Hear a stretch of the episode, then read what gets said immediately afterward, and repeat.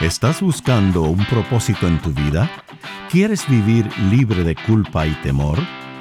Bienvenidos a Conéctate a la Vida, donde te ofrecemos al Jesús auténtico, la única fuente de gracia y amor. Y aquí está Elizabeth Talbot con Gustavo Squarson.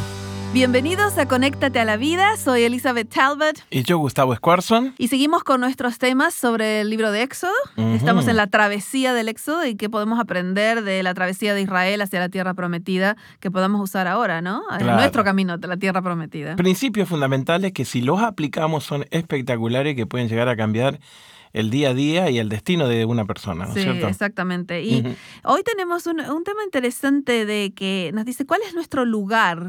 este, eh, ¿Tiene algo Dios para mí? ¿Tiene un propósito? ¿Qué, te parece? Dios, ¿Tiene Dios propósitos para cada persona en este mundo? Bueno, yo te dije que mi versículo favorito era Jeremías 29.11. Ah, cierto, cierto. Que dice, yo tengo, ¿no? Yo sé los planes que, tengo, para, ti. Entonces, yo creo que sí, que cada persona nace con un destino que Dios tiene planeado para cada uno. Y no solamente nace con un destino, sino que también te da todo lo necesario. Te dan una bolsita para la vida y adentro de la bolsa tenés todo. Todo lo que necesitas para hacer el propósito por el que fuiste puesto en esta tierra. Sí, el problema es cuando perdemos identidad, cuando perdemos la labor que tenemos que hacer. Entonces ahí empieza a, ponerse un poco escabroso el camino y empezamos a mirar la bolsita de otro y empezamos a decir, él tiene lo que yo no tengo, y yo quiero tener aquello. lo que tienes, Así que lo importante acá es descubrir para qué Dios me hizo. ¿no? Para qué Dios me hizo. Es, es interesante este tema porque creo que, como vos siempre decís, que los miedos a veces nos paralizan al punto de vista, al punto que no podemos hacer la razón por la que fuimos puestos en esta tierra, ¿no? Y el enemigo lo sabe y utiliza mucho el miedo al fracaso, a la soledad, a qué dirán, para parar todo el potencial. ¿Sabes por qué? Mirá lo hermoso que es esto. El enemigo sabe que en el momento de que vos use todo el potencial que Dios tiene para ti, el mundo de las tinieblas corre peligro. Oh, Entonces pasa por ahí. Por eso el enemigo trata de trabarte todas las ideas que vos puedas tener acerca de un propósito en la vida. Pero sin embargo, el que eh, eh, Dios es más grande que nuestro enemigo y por eso es tan importante perder ese miedo y, decir que Dios ayúdame a salir de esto para poder este, eh, vivir para tu gloria, ¿no? como, me creaste. Claro, y creerlo, creerlo de que yo soy lo que Dios dice que, soy, y, que Dios tiene un plan para mi vida, ¿no claro es cierto? Que, exactamente. Mucho más grande de lo que yo puedo llegar a pensar. y en, el, ¿sabes que el otro día entré a una iglesia a predicar y había una plataforma tan hermosa hecha de, madera y todas las paredes que estaban atrás hechas de madera, pero se veía que un artesano lo había hecho, ¿no? Bellísimo. Y, resulta que eh, eh, descubrí que el, hombre que era pastor ahí era un pastor voluntario. Oh, que él, este, que él eh, hacía, estaba en el mundo de los negocios, pero dedicaba su, tiempo a ser pastor de esa iglesia voluntariamente, no le pagaba. pero resulta que terminaba trabajando en madera, yo no sabía. Mm. Y fui a visitarlo a las casas a él y a su esposa y estaba todo lleno de madera, la casa una belleza, los gabinetes, toda la, pared, todas las cosas. Y resulta que él había hecho esa plataforma ah, de madera en la iglesia y todas las paredes, había puesto todo su, su don. Ajá, todo su talento a disposición. Así que había puesto su talento de, predicar y de ser pastor voluntariamente y había hecho toda la parte de, ¿cómo se llama el que trabaja con la madera? Del carpintero. Carpintero. Pero de, alta calidad, ¿viste? Sí, sí, una carpintería bien fina, sí, y yo digo, qué hermoso cuando una persona da todo lo que tiene para el Señor, ¿no? Hay una persona re humilde también, eh, que su forma de ser, preciosa. Qué hermoso cuando uno descubre todo el potencial que Dios puso en nuestras vidas y lo empieza a desarrollar, ¿no? Sí, y a entregárselo a Dios para su gloria, ¿no? Claro, claro. En, el tiempo de Israel, ¿te acuerdas que hablamos de los programas pasados? Que el tabernáculo, eh, que era el lugar donde Dios iba a morar dentro del pueblo, este, ahora necesitaban cosas eh, para poner adentro y gente que oficie como sacerdote y necesitaban quién iba a hacer todos estos detalles que Dios les había mostrado, sí, ¿no? Claro. Quién iban a trabajar con el eh, oro, quién iba a trabajar con la plata. Y entonces ahora Dios empieza a ungir con su espíritu para diferentes, eh, para diferentes roles, para diferentes papeles que iban a jugar las diferentes personas, ¿no? A ver. Y entonces estamos en el 29, el Éxodo 29, donde van a ungir ahora a Aarón y a sus hijos como los sacerdotes que van a eh, trabajar en el, en el tabernáculo. Ahí no tenemos problema, ¿no? Ahí todos conocemos o, personas que han sido ungidas pastoras o consejeros. Nosotros sabemos que Dios da su espíritu para, guiar a otros. Sí, lo, vemos como un trabajo muy espiritual, entonces claro, el ungimiento es lógico para nosotros. Vamos a leer esa parte antes de irnos a la otra, ¿no? A ver. Eh, versículo 7, Éxodo 29, versículo 7. Hay todo un capítulo sobre esto, pero vamos a leer un versículo. Y luego tomarás el aceite de la unción y lo derramarás sobre su cabeza y le ungirás. Sí, estamos hablando de Aarón.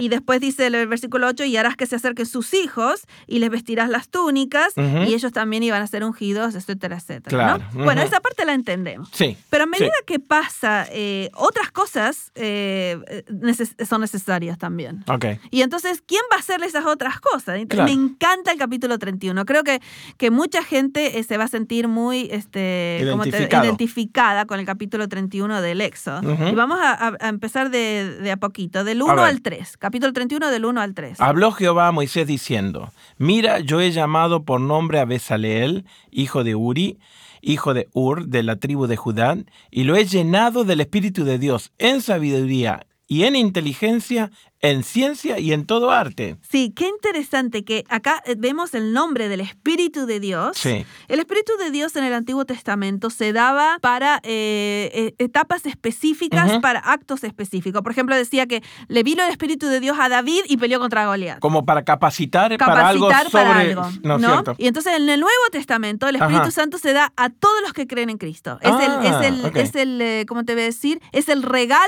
de, de Cristo para los que creen en Él, en el Nuevo Testamento. Pero en el Antiguo Testamento específicamente dice cuando a una persona se le daba el Espíritu para hacer algo que Dios le había mandado. Ok, perfecto. Y entonces aquí ¿No te parece interesante que le da el espíritu para, para esto? Nunca, nunca hubiera pensado de relacionar la inspiración de, del, espíritu, con arte, con ciencia, con cosas así. Vos decís, como dijimos recién, con el sacerdote, ah, bueno, sí. sí, Pero con estas, que son manuales, que son eh, de diseño, de creatividad, ¿no? es cierto? Claro. Y entonces dice, eh, versículo 3, voy a volver a leerlo. Éxodo 31, 3. Lo he llenado del espíritu de Dios en sabiduría, en inteligencia, en ciencia y en todo arte. ¿Para qué? Versículo 4, a ver. Para inventar diseños para para trabajar en oro, en plata y en bronce, y en artificio de piedra para engastarlas, y en artificio de madera para trabajar en toda clase de labor. Me encanta esa parte de para inventar diseños, para trabajar en oro y en toda clase de arte. Sí. Este, yo tengo un equipo aquí en, en, nuestro ministerio Jesús 101 que es tan eh, talentosos. muy creativos. Muy creativos y tan buenos en lo que hacen, ¿no? Tenemos productores, tenemos los editores, el asistente de producción. Son chicos jóvenes que yo estoy segura que Dios les ha dado su espíritu para hacer lo que hacen. Y los ha ungido específicamente para, esa, labor, y, saben tanto, yo no sé nada de los que ellos, ah, viste, yo estudio la Biblia, ¿no? Y ellos este, son los que hacen las cosas. Nosotros tenemos muchas cosas de, de media, ¿no? De, todo lo que es eh, medios de, de comunicación, ¿no?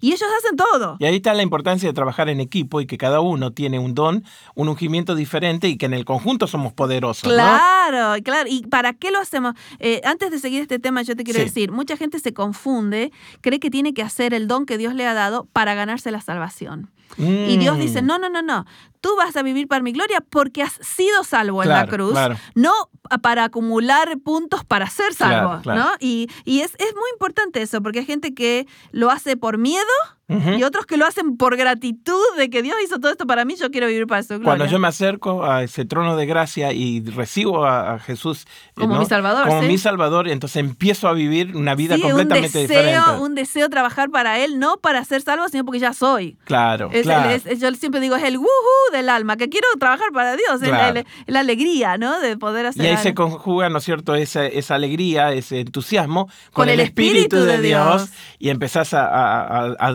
de hacer cosas que nunca que creíste que podías hacer. Y, no sobre todo hacerlas, sino que hacerlas bien. Claro, claro, porque Dios te da su espíritu como un don para que hagas eso.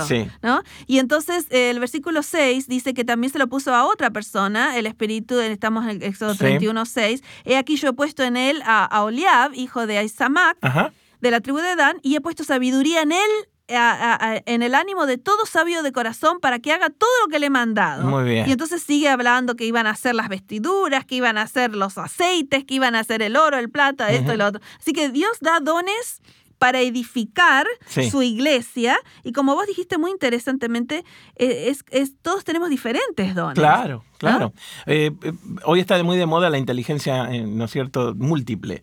De que, por ejemplo, cuando hay exámenes, la maestra te dice, bueno, capaz que sos bueno en matemática, capaz que sos bueno en deporte, no te preocupes, ¿no es cierto?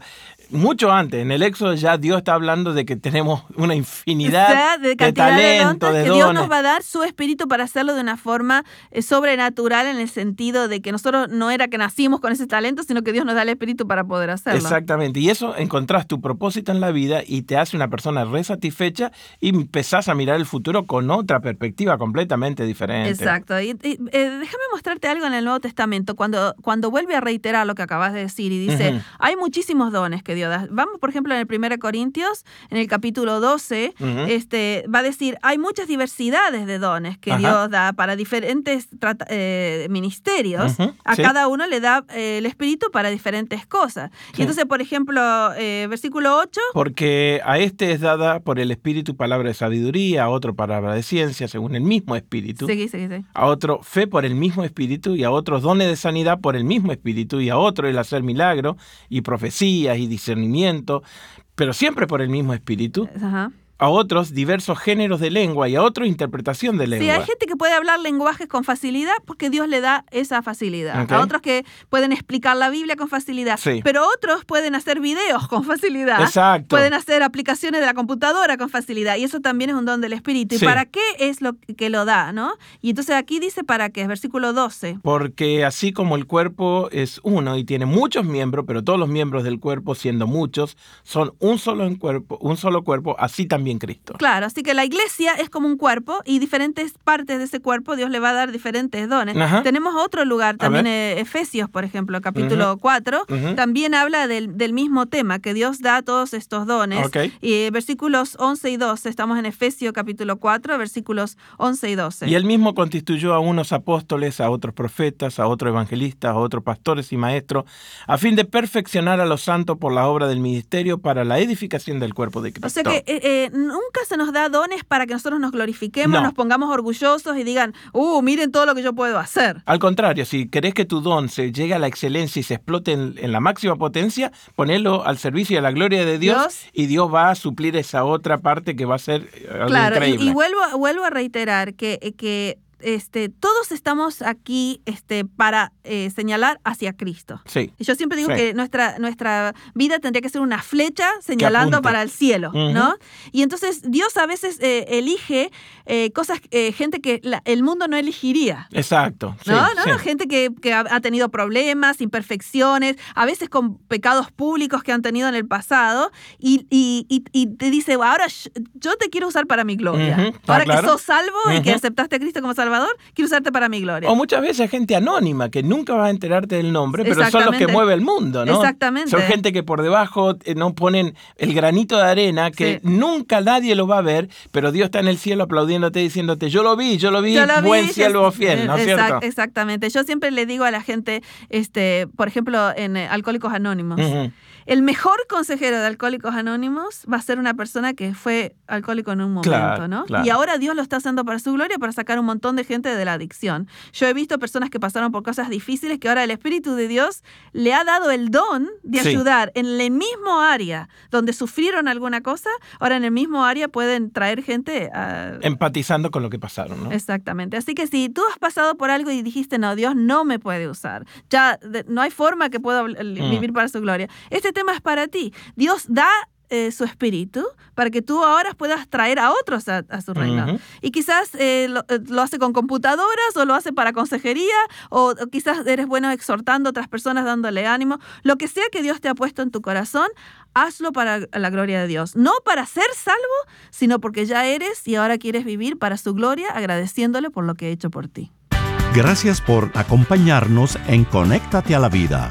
Para devocionales, videos, libros en audio y mucho más, te invitamos a que bajes nuestra aplicación Jesús 101 y que visites nuestro sitio de internet jesús101.tv. Nuevamente, jesús101.tv.